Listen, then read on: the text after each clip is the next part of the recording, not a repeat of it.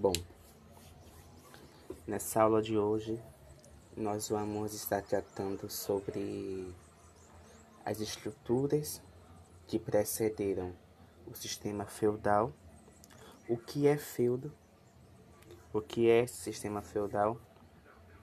E suas reverberações. Já adianto que vai ser uma leitura um tanto quanto pontual em certas perspectivas,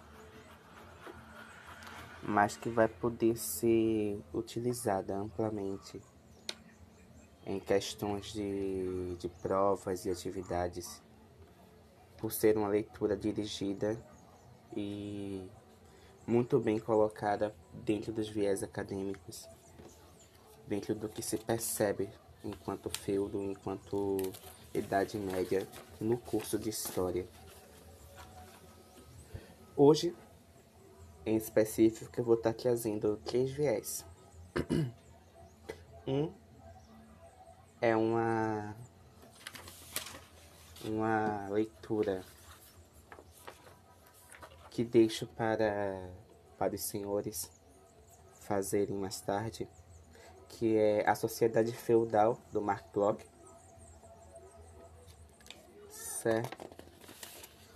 Seguido de a, civila, a civilização do Ocidente medieval, do Legoff, Jacques Legoff, e a civilização feudal, do em específico esse prefácio feito por Legoff, que eu irei mandar para vocês depois. Um outro tema também que eu vou utilizar nessa leitura é o conceito de Idade Média. E para isso eu vou pedir-vos que considerem toda a parte inicial da obra do Hilário Franco Júnior, A Idade Média, o Nascimento do Ocidente. Perdão. Em que Resumidamente, isso a caráter de apoio didático, ele funciona muito bem. É uma dica que eu deixo não só aos alunos, quanto aos professores que possam estar ouvindo isso. Ele vai dividir o, a Idade Média em processos e estruturas, e essas estruturas elas são muito bem definidas, muito bem delimitadas no decorrer do livro a caráter claro de introdução. Cada estrutura dessa, as estruturas demográficas, as estruturas econômicas, as estruturas políticas, as, estru as estruturas eclesiásticas, as sociais e culturais e as cotidianas e as estruturas mentais, elas podem ser trabalhadas com historiadores realmente medievalistas como Mark Bloch, como o Legoff, pessoas que estão dentro de um contexto de Europa que se permite pensar essas estruturas em um viés um pouco mais intimista, com uma grande quantidade de fontes e de, de como é que eu posso falar? De sentimento de razão pessoal, isso, né? Primeiro é necessário entender o que seria essa Idade Média. Como é que ela se constituiria? A Idade Média que nós conhecemos, ela foi um conceito do século XVI para se pensar uma, uma época de obscurantismos e controle da igreja perante os processos sociais não foi uma época, digamos assim, muito bem livre. Na verdade, as liberdades que existiam naquela época eram muito mais simbólicas, eram muito mais numa, no âmbito de resistência cultural, de fazer uma cultura de, de residual, do que nos âmbitos políticos e de crenças, porque é isso que a gente vai tratar um pouco mais para frente ou em outro áudio. Em outro podcast. podcast. Eu tenho uma dificuldade com essas plataformas, enfim.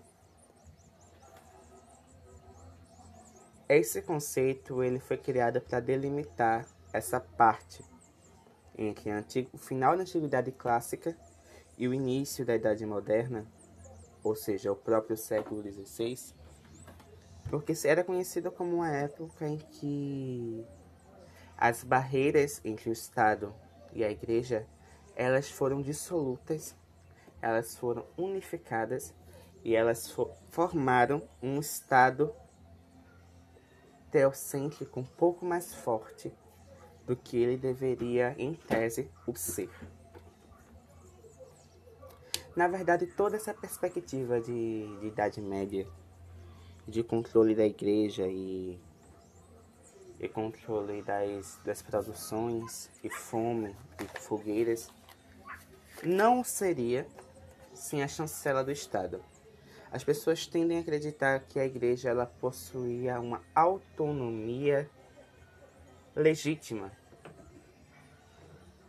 para julgar, queimar ou tomar terras, mas na verdade existia ali uma ajuda mútua entre o Estado e a igreja com interesses mútuos, uma vez que essa igreja ela legitimava proclamando ou coroando um rei.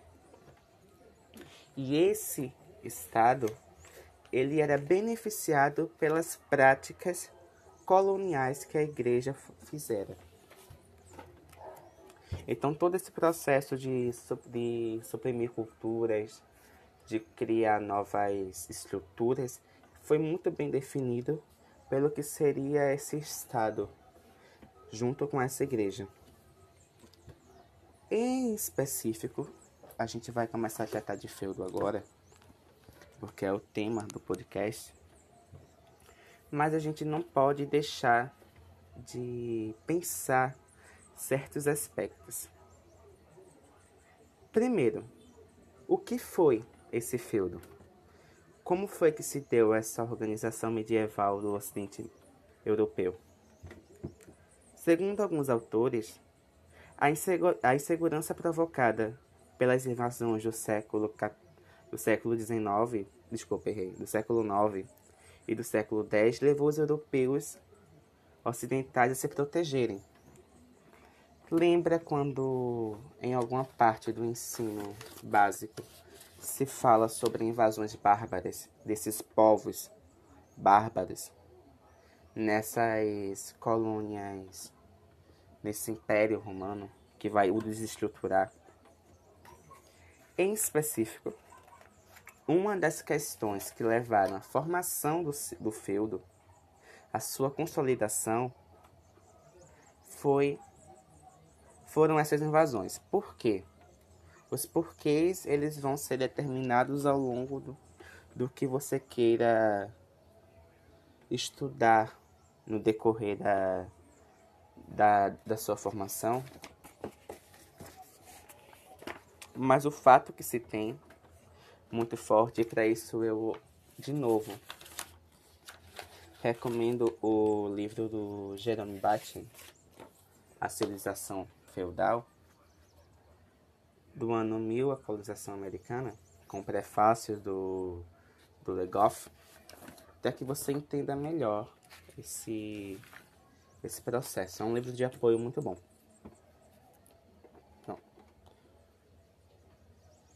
então houve um processo de imigração dessas pessoas que viviam nessas cidades, nesses centros urbanos da, do Império Romano, para as zonas rurais. E eles se constituíram em vilas e muralhas para se protegerem das, das invasões e cada um ele se defendia quanto, como podia. Houve, nesse processo, obviamente, houve uma quebra muito rígida do poder político e da, da economia. Então, consequentemente, você pode colocá-los em uma situação ali de desorganização em que algo novo poderia, deveria se formar. Então, o que acontecia? Essas pessoas que estavam em situações de fragilidade, esses camponeses, eles buscavam a proteção desses senhores de terra. Alguns por servidão e pagariam pela terra, outros eram escravizados, cativos e que também estavam dentro de uma delimitação que os faria parte desse sistema feudal. Então eles foram submetidos à servidão. De modo geral, esse feudalismo ele se desenvolveu em três grandes etapas: a formação, que vai do século V ao século IX, a consolidação, que vai do século X ao século XIII, e a decadência, que vai do século do século XIV ao século XVI. E vamos lá. Existem heranças do, do Império Romano que eles vão se eles vão se perpetuando durante todo esse processo que vocês vão acabar percebendo quando forem fazer as leituras indicadas. Uma delas é o colonato, que é o sistema de trabalho servil que, que se desenvolveu com a decadência do Império Romano, quando os escravos e os plebeus empobrecidos passaram a trabalhar como colonos em terras de um grande senhor. Eu já falei, aquela questão da proteção, do arrendamento. A, fragmenta, a fragmentação do poder político no final do, do período imperial, a administração romana não tinha condições de impor sua autoridade em todas as regiões. Isso é importantíssimo de falar. A economia agropastoril, que é a base da economia germânica, era a agricultura e a criação de animais, então, consequentemente, isso vai estar um pouco mais forte em uma situação rural. E a instituição social que estabelecia laços de fidelidade entre o chefe militar e seus guerreiros. E isso vai sendo colocado em outras perspectivas. Esse poder descentralizado que existia durante o feudo é muito importante você perceber isso em uma em uma noção de sociedade, por exemplo. Existiam três classes sociais predominantes, né?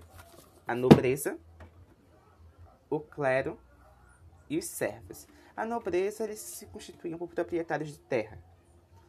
Então, basicamente, eles se dedicavam às atividades militares e ao, a, ou seja, a defender aquelas regiões, porque você imagina em uma situação de uma idade média onde a Europa estava completamente fragilizada econômica e, e socialmente, e que esses senhores que tinham seus servos e suas suas produções, eles precisavam investir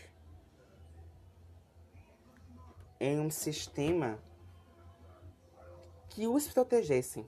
E fazendo isso, consequentemente, eles protegiam o centro do governo, que era ali as questões ligadas a, a reis e afins.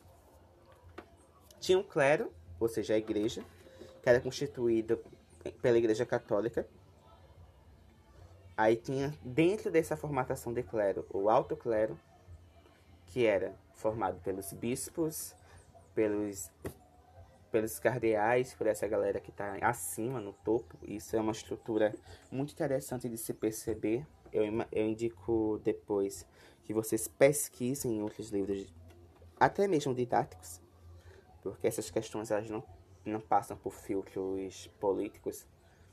Até passam, mas não tão fortes. E tinham os outros padres, né? Os, os, outros, os outros seres do clero, do, do clero que eram de, de uma estatura um pouco mais baixa nesse patamar. Os servos que constituíam a maioria da população japonesa eram eram trabalhadores de terra, eles, eles realizavam todos os trabalhos necessários à subsistência da sociedade, ou seja, eles produziam os alimentos, eles produziam roupas, eles produziam terras e estavam nas dependências do senhor feudal. Aí, para além dessas três bases, existiam as subbases, que seriam os escravos, os vilões, esses homens livres que trabalhavam nas vilas e trabalhavam para os senhores de, de, de feudo, os senhores feudais, mas não eram servos. Os ministeriais, que administravam os feudos em nome do proprietário, né?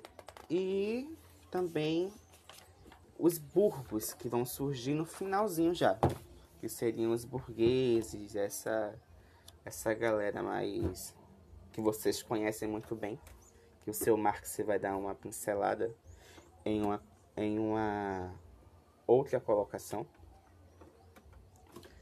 Enfim,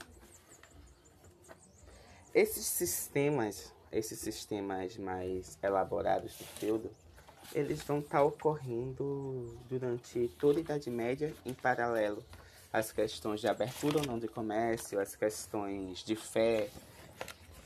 E eles vão ser a base para a defesa desse poder. Do que seria esse poder. Certo? Se você for observar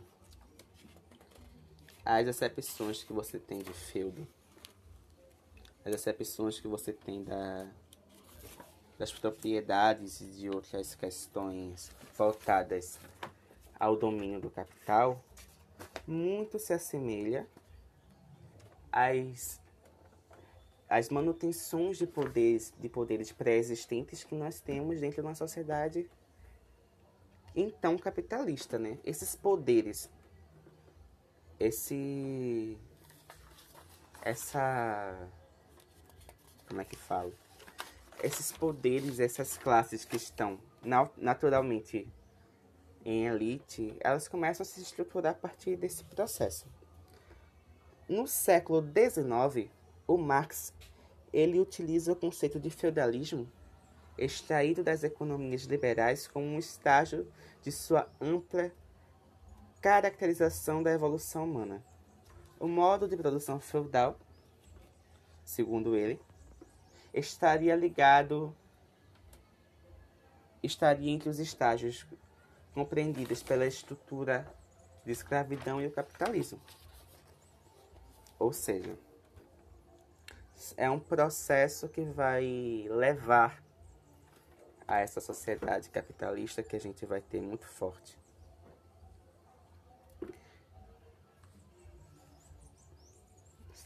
E isso você vai estudando ao longo da, do seu processo de ensino e percebendo em outras concepções. Mas eu vou de novo ressaltar que a parte inicial desse projeto ela serve como um, um resumo desse conteúdo em uma compilação que dê para você entender esse processo e estudá-lo. Claro que dependendo ou não da demanda, esses textos eles vão ser mais amplamente debatidos. Certo? Basicamente, todos os estudos que estão hoje voltados para o feudalismo, não todos, mas a maioria, eles envolvem tendências marxistas que vão teorizá-lo. Então, é uma noção econômica, muito mais econômica que cultural, e isso já é uma já é uma preocupação que eu trago enquanto historiador que trabalha com cultura. Esse processo a nível de a nível de construção da sociedade ocidental mas que também não passa por aspectos culturais, ideológicos e propagandistas. Porque essas produções artísticas que elas vão ocorrer durante toda a Idade Média, elas vão fortalecer esses sistemas elas vão fortalecer essas narrativas em uma perspectiva em que existia uma baixa, uma baixa qualidade de ensino e uma baixa qualidade de pensamento crítico, onde a igreja monopolizava todo tipo de, de aspecto teórico. Né? Então, passa por questões culturais, talvez permeando uma tradição seletiva, uma invenção de uma tradição, e passa por questões de propaganda por serem facilmente difundidas. Essas mentalidades elas vão sendo construídas durante todo, toda a Idade Média, em, em específico da sociedade feudal, elas passam por questões de propaganda muito fortes, muito. Como é que eu posso dizer? Muito, muito bem definidas. Veja. Deixa eu só me me localizar para ver se eu saio muito do tema. Bom, como é que ocorria a transmissão do feudo?